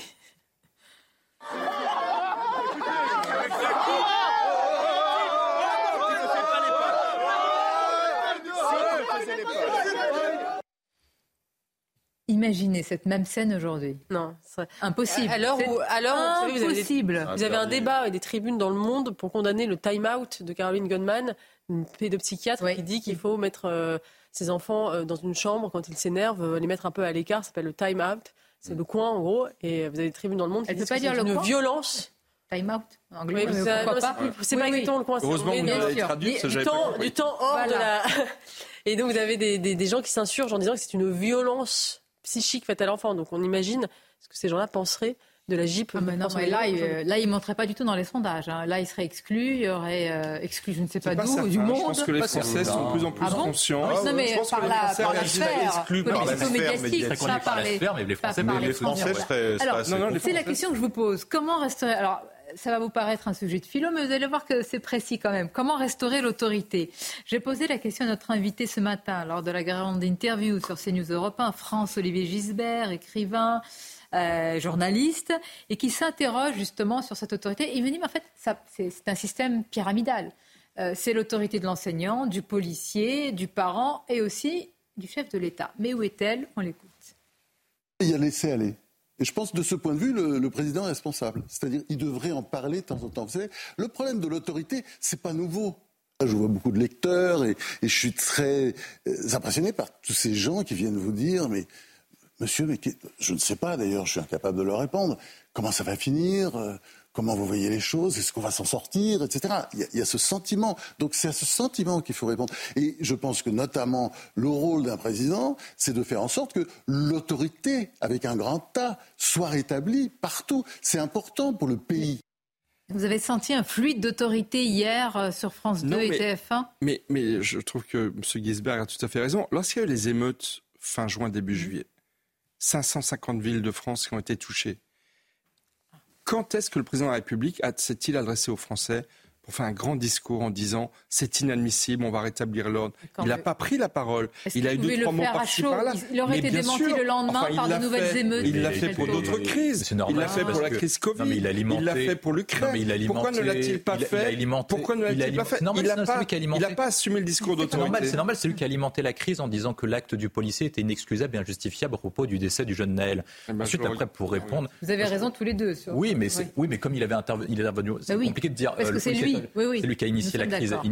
de fait. Sur la question de l'autorité, moi je suis d'accord avec ce que dit Gisbert, c'est une question pyramidale. Mais pour moi, le problème essentiel, c'est qu'en France, surtout en France, en particulier à différents autres pays, on vit sur une culture d'irresponsabilité. C'est-à-dire que chacun des échelons de la pyramide dit qu'ils sont responsables, mais pas coupables. Et c'est ça le problème essentiel. C'est-à-dire que, par exemple, je vais citer quelques exemples. Lorsque vous avez une première ministre qui a fermé une centrale nucléaire et qui devient ensuite après première ministre et qui explique aux Français qu'il faut faire de la sobriété énergétique. Mais à cause de qui on fait une sobriété énergétique et pourquoi est-ce que la ministre qui nous a conduit dans une impasse énergétique devient première ministre? Mais là, pourquoi est-ce que vous prenez on n'aura plus de responsables politiques si vous voulez tous bah les, mettre de côté. Oui, mais si vous prenez chacun des échelons, si par cas le premier échelon cède, que ce soit l'enseignant, le chef d'établissement, ensuite après la rectrice, le ministre de l'Éducation nationale se transfère chacun la responsabilité. Si ensuite après, sur chacun des actes malveillants ou des actes délictuels ou des actes auxquels vous avez une faute, c'est pas le responsable qui est puni, mais c'est la sous-secrétaire qui a signé la lettre ou qui a envoyé le courrier. Et ben en fait, les gens se disent, comme il n'y a pas de responsabilité à chacun de nos actes, et ben on peut continuer comme ça. Et c'est comme ça que l'autorité se délite petit à petit, parce qu'il n'y a aucun responsable et il n'y a aucun coupable. Ce qui s'est délité un petit peu, en tout cas, ce qu'il n'y a pas eu de, boost, c'est l'audience hein, euh, entre TF1 euh, et, France 2. Les deux 20 heures avaient une audience d'un 20 heures presque normal. Les titres avec vous, Isabelle, et on reprend notre débat. À Valence, opération de grande envergure contre les trafiquants de drogue ce matin. D'après Gérald Darmanin, une centaine de forces de l'ordre, dont le RAID, sous l'autorité des magistrats, ont interpellé 10 individus. Des armes ont été saisies. Les perturbations continuent à la gare Montparnasse pour les TGV des lignes atlantiques. Suite à une importante panne électrique hier, l'incident a été provoqué par une rupture d'un câble d'alimentation à l'entrée d'un tunnel près de Massy. Et puis les prélèvements du solde à payer et de l'impôt sur le revenu débute aujourd'hui. Selon la Direction générale des finances publiques, 9,6 millions de foyers fiscaux sont concernés. Merci à vous, euh, Isabelle. Et vous l'avez rappelé dans l'actualité, Emmanuel Macron qui demande aux euh, distributeurs de carburant la vente à prix coûtant. Donc fini. Parce qu'il faut suivre quand même la vente à perte. C'était l'idée il n'y a même pas une dizaine de jours, une semaine, camouflé pour Elisabeth Borne. Écoutons à ce sujet Emmanuel Macron. Pourquoi l'essence augmente? Parce que le brut de pétrole augmente. On paye notre dépendance. Nous ne sommes pas producteurs de pétrole. Bon. Depuis le début de l'année 2023, les prix, le, le prix du baril il a augmenté d'un tiers environ et ça va durer. Donc, ça veut dire qu'il faut continuer à accompagner avec une indemnité carburant? Ça veut dire qu'il faut responsabiliser tout le monde et accompagner. La raison de l'augmentation, ce ne sont pas les taxes, c'est la géopolitique internationale. À quoi servent ces taxes? Pour moitié à financer la transition écologique. Il y a une chose sur laquelle on peut agir, c'est d'essayer là aussi qu'il y ait des marges abusives qui se fassent sur le raffinage. Et donc, la menace de baisser le seuil de revente à perte a été brandie. La Première ministre va rassembler tous les acteurs de la filière cette semaine. Mhm. Et on va leur demander de faire à prix coûtant. Mais s'ils disent non, Qu'est-ce qu'on fait? Mais, le bec, mais qu'est-ce qu'on peut faire? Enfin, je, Ce qui est fascinant, c'est qu'il donne la cause réelle de tous nos problèmes financiers. Et en même temps, son mode de résolution, c'est d'accélérer cette cause. Il dit on paye le prix de notre dépendance. Très bien. Il propose quoi comme solution? Le chéquier le chéquier, n'importe quel imbécile peut le faire. Signer un chèque, c'est à la portée de tout le monde. Euh, si on a des problèmes, la politique, c'est régler des problèmes. Si on n'a pas de problème, la politique sert à rien. Lui, c'est le chéquier depuis le début. Le chéquier, c'est le quoi qu'il en coûte. Le quoi qu'il en coûte, c'est 3 000 milliards de dettes. La dette, c'est-à-dire qu'on remet notre souveraineté dans les mains de créanciers. Or, il dit lui-même qu'on paye le prix de notre dépendance. Mais on va être dépendant vis-à-vis de qui? C'est ça le problème. Regardez ce qui se passe en Italie. Pourquoi le, Georgia Meloni est obligée de faire des, euh, des courbettes à Van der Leyen C'est parce qu'elle a un plan de relance de plusieurs milliards qu'on lui, qu'on lui donne et donc elle est, elle est obligée de, de, de, se soumettre à ça. Et vous avez même, vous avez même raison. mais même sur l'énergie, même sur l'énergie, il va renforcer notre dépendance parce que lorsqu'il met en place son plan énergétique, lorsqu'il dit que pour moitié les taxes sur le carburant vont financer la transition énergétique, on le fait notamment depuis les années 90, qu'on appelle la taxe pivlouvienne, la taxe environnementale. Mais pour le faire, on finance des éoliennes et des panneaux photovoltaïques. Or, les panneaux photovoltaïques sont produit par les Chinois. Et donc toute la transition énergétique mmh. alimente le commerce extérieur des Chinois et des pays émergents. Et ensuite, après, sur le point, sur la transition énergétique, c'est que maintenant, il veut faire passer à la voiture thermique, à ce qu'on appelle la voiture électrique. Or, il y a deux points essentiels qui sont problématiques. Un, les, voitures, les batteries de voitures électriques sont produites par les Chinois, notamment parce qu'ils ont du lithium et que nous, on en a beaucoup moins. C'est-à-dire qu'on va renforcer notre dépendance énergétique vis-à-vis d'un pays tiers. Donc, au final, on sera toujours dépendant d'une taxe environnementale. Ensuite, après, vous avez, vous, avez, un autre point, vous avez un autre point qui est bah. encore plus important aussi, moi je pense est essentiel, c'est que cette sobriété énergétique, au final, si par cas on avait baissé toutes les taxes sur les, euh, ce qu'on appelle la taxe environnementale pour financer le nucléaire, eh ben on aurait les moyens d'avoir une énergie qui est pas chère avec le nucléaire, décarbonée, plutôt que de gaspiller 30 milliards d'euros sur une taxe environnementale qui n'a pas permis de décarboner notre énergie. Donc on peut très bah, bien nucléaire. Non, non, mais en tout cas en termes de transport, etc., bah, ça a permis aux gens d'avoir des transports publics de qualité, notamment non avec l'énergie, avec l'énergie. D'accord, mais les, ah les, voitures ne roulent pas au nucléaire, donc non. Ce qui, ce qui moi, ce qui me semble intéressant, ah euh, c'est l'idée, ça va durer. Euh, et il faut accompagner, mais il faut accompagner jusqu'où? Parce qu'en fait, on va rentrer structurellement dans une ère où le pétrole va être cher, ça ne va pas baisser. Euh, et c'est pas pas juste la, guerre en Ukraine. il y a pour des, raisons de, à la fois géopolitiques, mais aussi en termes de ressources.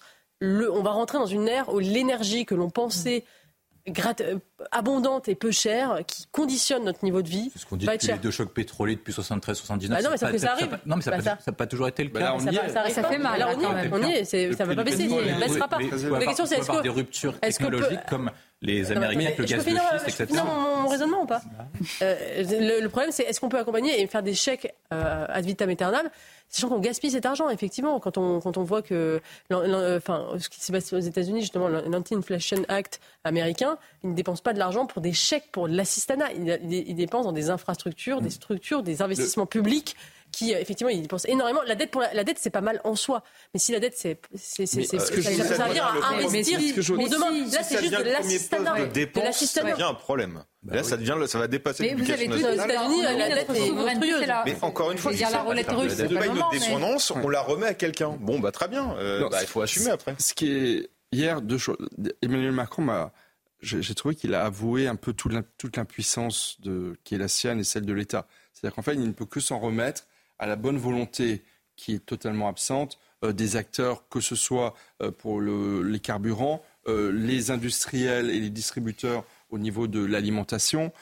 franchement, même sur les salaires, il s'en est remis à la conférence bah, sociale qui bah, va heureusement, c'est pas même le chef de l'État qui impose mais, les salaires. Mais, quand même, il je trouve qu'hier, il a eu du mal à cacher son sentiment d'impuissance. et, puis, et puis la deuxième chose, c'est que la deuxième partie de son discours hier, comme vous le disiez, il y a eu très peu euh, d'audience, qui est quand même, je trouve, un peu. Bah, disons, il n'y en a pas eu plus que, d'habitude. Voilà, mais il n'y a pas eu de la parole dans on un va pays dire aussi gentiment, jacobin, parce que, voilà. dans un pays aussi jacobin que la France, oui, où, où la parole du chef de l'État est presque parole d'évangile, euh, on peut quand même euh, regretter, voire s'inquiéter de ce que la parole présidentielle recueille aussi peu d'audience. Mais euh, il, il, la deuxième partie de son discours, c'est cet après-midi où il va révéler son plan euh, de transition énergétique, qui va être très salé pour les Français, qui va être très très douloureux parce qu'il veut, euh, à marche forcée, euh, euh, amorcer une transition écologique de notre pays qui va nous coûter très cher en matière de transport,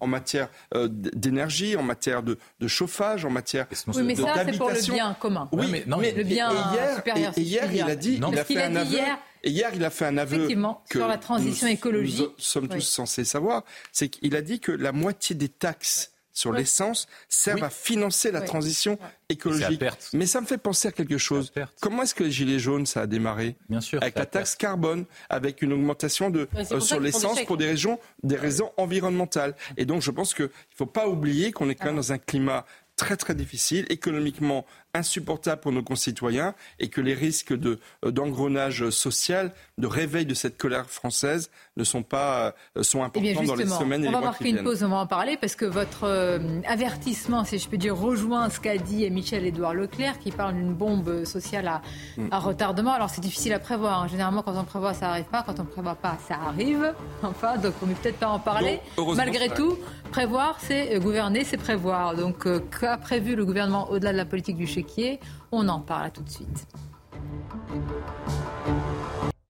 Merci d'être avec nous. Nous parlions justement des, des carburants et à l'instant, la Première ministre Elisabeth Borne euh, a convié les raffineurs, les distributeurs et les professionnels à Matignon demain à 17h30. On a hâte de savoir qu'ils vont lui dire le prix non. Le carburant va baisser subitement. Bon, oh, ah, ils, soyez pas... ils font ce qu'ils peuvent. Qu'est-ce qu'ils sont... Quelle ironie. Il y a trop d'ironie sur ce plateau. Heureusement, vous êtes là, Isabelle. Les titres, c'est carré. C'est à vous. C'est la rentrée parlementaire aujourd'hui, une rentrée marquée par de nombreux textes à étudier à l'Assemblée nationale, avec l'examen du projet de loi pour le plein emploi, le budget, la loi sur la fin de vie ou encore le projet de loi immigration. Devant la cour d'assises de la Sarthe, un homme est jugé pour avoir tué au Mans en 2020 un policier en tentant d'échapper à un contrôle alors qu'il était ivre. Le mis en cause de 29 ans en cours jusqu'à 20 ans de réclusion criminelle. Le procès se tiendra jusqu'à mercredi. La France contrainte de se retirer du Niger. Emmanuel Macron a annoncé hier le retour à Paris de l'ambassadeur à Niamey et le retrait des troupes françaises d'ici la fin de l'année. Les militaires au pouvoir dans le pays ont célébré une nouvelle étape vers la souveraineté du Niger. Enfin, dans l'actualité littéraire, Guy Bollet, écrivain français de 71 ans, est lauréat du prix des Deux Magots 2023 pour son œuvre intitulée À ma sœur et unique, parue chez Grasset. Merci à vous, Isabelle. Nous parlions justement euh, de ce qu'a dit Emmanuel Macron sur euh, euh, la vente à prix. Je ne m'y retrouve plus. Alors, il y avait à, prix, à perte, maintenant c'est à prix coûtant. On va voir ce que. Bon, apparemment, les distributeurs ne sont pas forcément d'accord. Et puis, il y a cette alerte de Michel-Édouard Leclerc qui parle d'une bombe sociale à retardement sur le pouvoir d'achat précisément. Écoutons ce qu'on a dit Emmanuel Macron hier. On a des grands groupes qui en effet ont fait flamber les prix de certaines de leurs qui marques. Jouent pas toujours le jeu. Et donc eux, on veut les remettre autour de la table et passer plus vite la baisse des prix. Parce que parfois, ils ont augmenté les prix en prenant le haut de la courbe de leur matière première qui remontait il y a quelques mois. Donc, le gouvernement va prendre ce texte qui passe au Conseil des ministres dès mercredi. On va remettre les 60 plus gros industriels de l'agroalimentaire. On va suivre ces négociations. Derrière. Et surtout, on va mettre en place, et je vais y veiller personnellement, un accord sur la modération des marges dans tout le secteur. La phrase importante, et je vais y veiller personnellement. C'est comme quand si tu fais pas les devoirs, je suis là derrière toi. Les oreilles de Bruno Le Maire ont dit.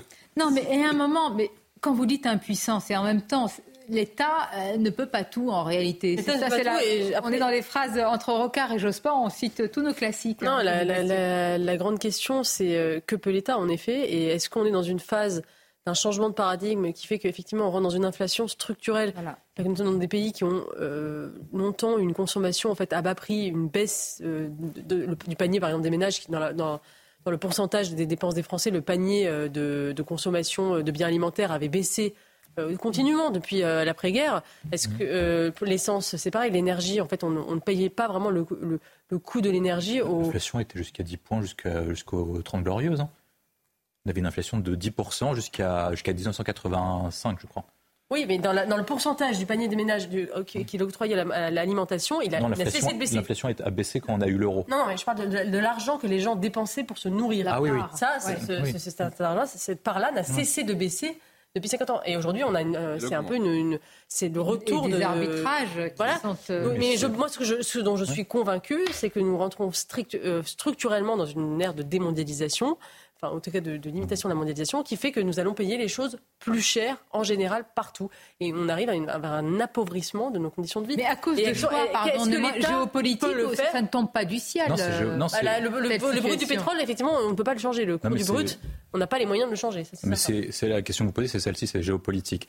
On est en inflation parce qu'on a eu la crise sanitaire et qu'on a eu ce qu'on appelle les confinements. Donc les gens ont arrêté de produire, ils étaient payés à arrêter de produire. C'est ce qu'on appelle le chômage partiel, etc., avec la politique du quoi qu'il en coûte. Deuxièmement, en termes de contexte international, la Chine a arrêté de produire et ce qu'on appelle la politique du zéro Covid. Donc ils vont s'y remettre petit à petit. Donc on ne peut pas dire à l'heure actuelle si on a une baisse ou pas de la production, parce que l'inflation est régulée sur deux facteurs.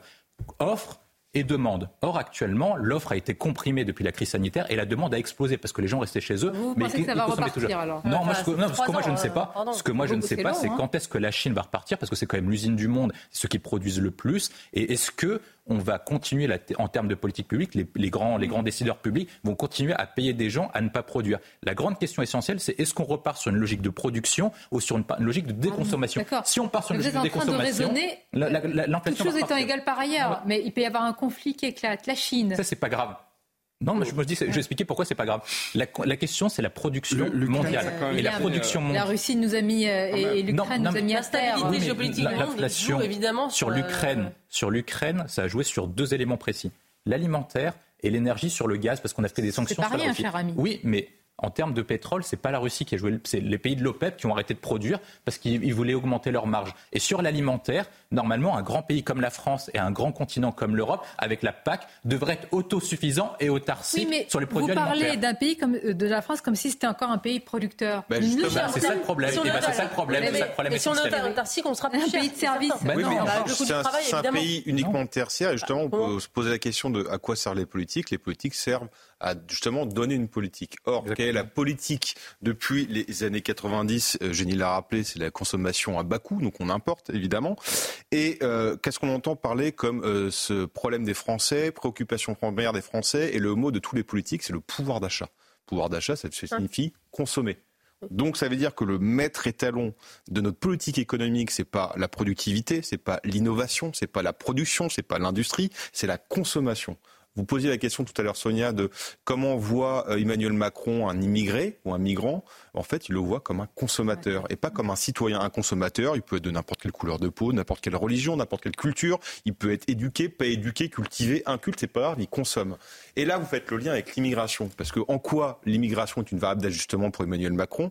Elle lui permet d'assurer le flux de consommation. Parce que dans les grandes métropoles, il faut un flux de consommation H24. Et c'est ce qu'explique très bien Pierre Vermeuren. Qui va livrer votre bouffe à 5 heures du mat? Euh, Votre Nike par Amazon C'est ça la générosité, pardonnez-moi. Eh ben, exactement. Et... C'est pas la générosité, c'est assurer le flux de consommateurs des grandes métropoles. Parce que dans les métiers sous tension à la campagne, dans les petites villes, où vous n'avez pas une consommation H24 parce qu'on ouvre de 8h à, 4, à midi et 14h à 18h, eh ben, bizarrement, les métiers sous tension sont pas faits par des gens de l'immigration. C'est uniquement fait pour alimenter la consommation. Donc, c'est évidemment que c'est global et que ce qu'il faut repenser, c'est notre politique. Est-ce qu'on veut une politique de consommateur ou une politique de producteur? C'est juste la différence, elle est là. Et tout découle de ça derrière. on ne pourra pas avoir à la fois de la consommation à bas coût et de la production chez nous. Ah non, oui, ça oui. Ah, voilà, c'est ça que je veux dire. et, on ne décrète pas d'un euh, baguette magique qu'on redevient un pays producteur. Ah non, ça met un peu de temps. Qui, qui veut devenir agriculteur aujourd'hui en France, il n'y a pas beaucoup de gens qui se lèvent quand on leur dit bah, non, on va reproduire en France. Ça oui, mais on peut avoir un pays producteur et un pays consommateur. Les deux sont liés. Mais quand vous avez éloigné la plus, euh, beaucoup de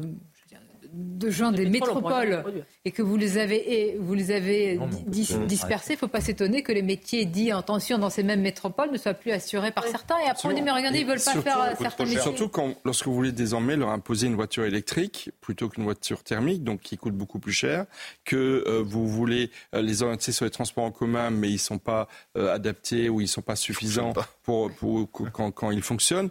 Et donc voilà, on est, on est dans, une impasse. Mais je pense qu'encore une fois, là où le chef de l'État aura une marge de manœuvre, ce serait de, de reporter de décaler, non pas à 2030, mais à 2035, par exemple, les objectifs de transition écologique qui vont nous coûter une fortune et qui vont enserrer euh, notre faible capacité de pouvoir d'achat. et il ne le fera pas. Effectivement, il ne le fera pas. Il ne le fera pas parce que, comme il arrive au terme de son mandat en 2027, il, veut s'enorgueillir de pouvoir laisser un tel héritage et qui, va être, et qui va être, mais encore une fois, une contrainte terrible pour nos concitoyens et qui risque de raviver cette colère française qu'on a déjà connue. On va voir à l'épreuve d'effet déjà pour euh, ces prochains mois, ces prochaines semaines, avec cette alerte quand même euh, évidemment d'une éruption euh, sociale. Je voudrais qu'il nous reste quelques minutes, qu'on revienne sur le procès de Magnanville, sur le choc que cela a représenté et qu'on voit ce rappel des faits qui est présenté par euh, l'équipe, la, la rédaction de CNews au moment où, vous le savez, le procès s'est ouvert ce matin.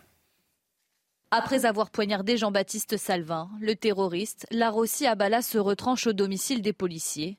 Il garde en otage Jessica Schneider et l'enfant du couple au premier étage du pavillon. Des contacts de renseignement sont établis et deux colonnes d'assaut du raid sont mobilisées pour sauver les victimes. L'idée, c'était euh, de faire un assaut en partant du bas et monter euh, vers le haut, vers l'étage. et de faire une diversion en grenadant à travers les, fenêtres du haut. J'ai donné l'autorisation de, grenader, mais de grenader à vue, au rez-de-chaussée euh, et à main, et non pas avec des, lanceurs de, grenades qui sont beaucoup moins précis et, surtout à vue pour ne, pour ne blesser personne. Une fois l'assaut donné, les équipes du raid découvrent le corps sans vie de la fonctionnaire de police. L'enfant de 3 ans est lui sain et sauf. Il est confié au médecin du raid, accompagné par un voisin et ami policier de la famille, surnommé Canard. Le premier suivi psychologique, c'est Canard qui l'a fait. Il avait vraiment cette intelligence humaine. Et donc ce petit moment qui a dû durer deux minutes dans l'ambulance, euh, c'était des mots très simples. Euh, enfin, il sort de l'enfer. Et de voir ce, petite tête blonde avec son petit sourire, c'est juste magique. Sept ans après, malgré ce procès, la famille de Jean-Baptiste Salvin est consciente qu'elle n'aura pas encore toutes les réponses à ses questions. Bien, le procès va suivre son cours, mais je voudrais vous, euh, vous faire réagir à ce qu'a dit hier, ici même sur, sur CNews et sur Europe 1, lors de l'émission Le Grand Rendez-vous, Gilles Kepel, euh, qui a mené des études hein, sur, sur l'islamisme et qui a été, euh, comment dire, écarté, mis de côté, remercié, parce que, dit-il, hein, il fait l'objet d'une sorte de de chasse à l'homme entre guillemets en tous les cas, c'est l'idéologie woke qui le, qui le, pousse euh, vers la sortie parce qu'il estime qu'il a mené des recherches sur ces sujets-là depuis très longtemps et qu'aujourd'hui c'est de plus en plus difficile à l'université. Parce que là, c'est très important, il faut qu'on le dise à nos téléspectateurs, qu'il y ait des chercheurs, des experts qui travaillent sur l'évolution du terrorisme et de l'islamisme. C'est comme ça qu'on peut avoir euh, un temps d'avance ou en tous les cas, on peut contrer parfois certains attentats. Moi, je trouve que ce qu'il nous a dit hier sur le fait que maintenant, il est de plus en plus difficile pour certains d'étudier euh, ces mouvements-là, mis à part leur renseignement, hein, hmm. c'est quand même une alerte. Bah, c'est délicat à dire, mais j'ai trouvé que c'était un tabou très important. Et je pense que euh, Gilles Kepel, c'est pas n'importe qui. C'est le, chercheur français qui a eu le plus de courage de faire la relation entre euh, la montée du djihadisme, de l'islamisme au Moyen-Orient, en Irak, en Syrie, Daesh, Al-Qaïda, qu'il a étudié très près, et ce qui se passe dans nos banlieues en France. Il a eu le courage de faire ce lien. Il a eu le courage de montrer que l'islamisation, la radicalisation euh, islamique se faisait autant à l'Orient, en Orient, que dans nos banlieues. Et ça, effectivement, il l'a payé très cher par une forme d'isolement euh, de l'université française qu'il ne voit très mal. Et d'ailleurs, euh, le procès de Magnanville, quand même, il faut, il faut dire une chose, c'est que Magnanville, c'était cette période 2015-2016 où il y a eu de terribles attentats terroristes. Charlie Hebdo, l'hypercacher, le Bataclan, Magnanville. Mais qu'est-ce qui s'est passé il y a 15 jours? Al-Qaïda a appelé à des attentats terroristes en France. Qu'est-ce que nous a dit le chef de l'État hier? Et il avait raison. Il a dit qu'au Niger, comme au Mali, il a cité l'exemple du Mali, euh, bref, au Sahel, Al-Qaïda et Daesh sont de retour, mais ils ne sont pas de retour en Syrie et en Irak, ils sont de retour en Afrique. Et le nombre d'attentats terroristes qui ensanglantent le Sahel a explosé depuis 18 mois par rapport aux années précédentes. Et donc les risques d'attentats terroristes sur notre sol augmentent très très fortement. C'est ça la triste réalité dans laquelle nous, on peut craindre que nous sommes en train de revenir mm. parce que, que ce soit avec le phénomène migratoire, les nombreux migrants qui viennent du, du Sahel et ce climat, ce retour de Daesh, encore une fois, à nos portes, qui est de l'autre côté de la Méditerranée, euh, euh, fait peser un risque énorme. Et, et, tout ce que dit Gilles Kepel, malheureusement, est d'une très grande actualité. Euh, là-dessus, le président de la République hier a dit la France-Afrique, c'est fini. Mais on va lui dire la France en Afrique, tout court, c'est fini. Euh, mais si, l'influence, l'influence, l'influence, la, vraie, hein, l'importante, hein, celle qui. Euh, ah bien sûr. on s'est fait botter par la, chez la Chine, humilié euh, par le Mali, et d'ailleurs le président n'a pas été très, n'a pas soutenu ses troupes. Bon, on va dire c'est une habitude des présidents français de pas soutenir ses militaires, mais le Mali c'était quand même une grande humiliation. Quoi. On nous appelle pour venir, et on nous fout dehors à coups de pompe dans le derrière. Bon, sans qu'on dise rien. Sur Gilles Kepel, il découvre les joies de être de gauche. Euh, c'est étonnant. Euh, beaucoup, euh, lui, il a eu la chance d'avoir pu avoir une tribune, notamment sur le service public. Beaucoup qui ont fait le même travail que lui n'ont jamais eu cette chance-là. on peut penser à Mme Bergeau-Blacler également, qui mmh. se fait exclure et même attaquer et qui se fait remplir d'anathèmes par les médias d'extrême gauche, médias partant tête, parce qu'elle a fait une enquête sur les réseaux fréristes. Évidemment, après, je ne suis pas certain qu'on ait besoin de l'université aujourd'hui en France pour pouvoir travailler et avancer il va falloir qu'on pense autrement, sauf à récupérer euh, le pouvoir là-bas, mais c'est quand même très compliqué parce que le pouvoir des woke est quand même d'avoir compris ah, donc que. perdu, donc il faut pas. Bah, je pense que l'extrême gauche et les woke ont bien compris que le seul intérêt, le, la rentabilité, c'était pas pour eux et que le seul moyen de pouvoir exister encore, c'était dans les lieux de pouvoir où l'argent coule à flot et on leur demande pas des comptes.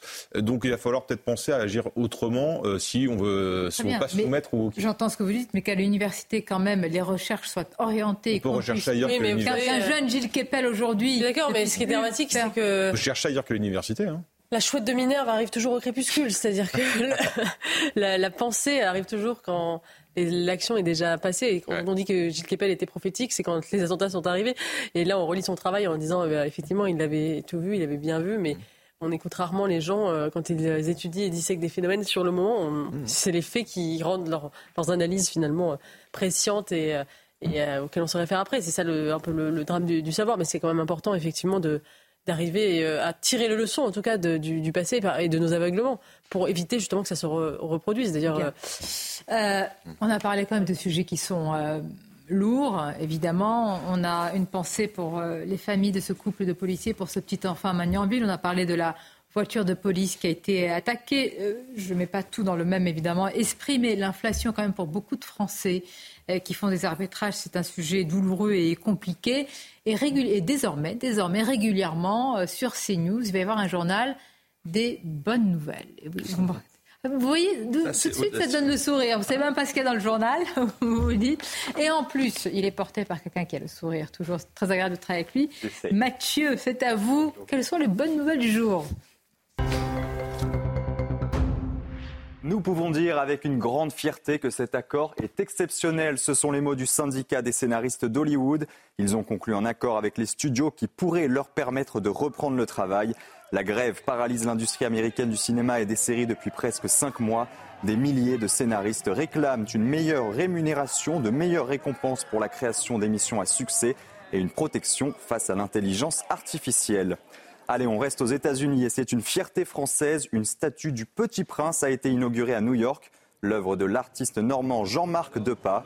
Elle a été installée sur la 5e avenue à l'occasion des 80 ans déjà du Petit Prince.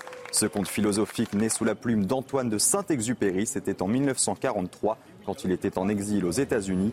Et aujourd'hui, le succès est toujours au rendez-vous car il reste l'un des livres les plus traduits au monde. Enfin, les amateurs de fromage vont avoir l'eau à la bouche. L'époisse de la fromagerie Berthaud a été désignée meilleur fromage du monde. Il s'agit d'une maison bien connue de Côte d'Or. Une victoire d'autant plus savoureuse qu'une cinquantaine de pays et pas moins de 1600, oui, 1600 fromages étaient en lice pour ce titre mondial. Un travail manuel récompensé dans une filière où le savoir-faire date de cinq siècles. Merci beaucoup Mathieu. Le petit prince a combien? Quel âge? C'est 1943. Eh Vous faites le C'est le chef-d'œuvre. Mais pour moi, c'est pas. Pour vous, c'est le plus grand livre de Saint-Exupéry. Non. Bon. Non, Bah, vol de nuit, je suis non. Citadelle. euh, Citadelle, vol de nuit. Il faut relire l'œuvre parce que c'est vrai que le Petit Prince a quand même éclipsé qui est Mais bon, c'est magnifique. c'est hein. très très bien. Ah bah oui, Euh, forcément. Il a écrit un conte merveilleux. Mais euh, Non, mais c'est le journal des bonnes nouvelles. Faut finir. non, mais je veux pas avoir l'air de critiquer le Petit Prince. C'est Évidemment, évidemment, mais il y a beaucoup de choses à part le Petit Prince. Merci, cher Mathieu. Merci à vous. Merci pour ces bonnes nouvelles. Je vous remercie également. La bonne nouvelle Merci pour moi, c'est que je vous retrouve bientôt. Merci. C'est déjà pas mal. Vous retrouvez dans quelques instants Nelly Denac et à demain avec grand plaisir.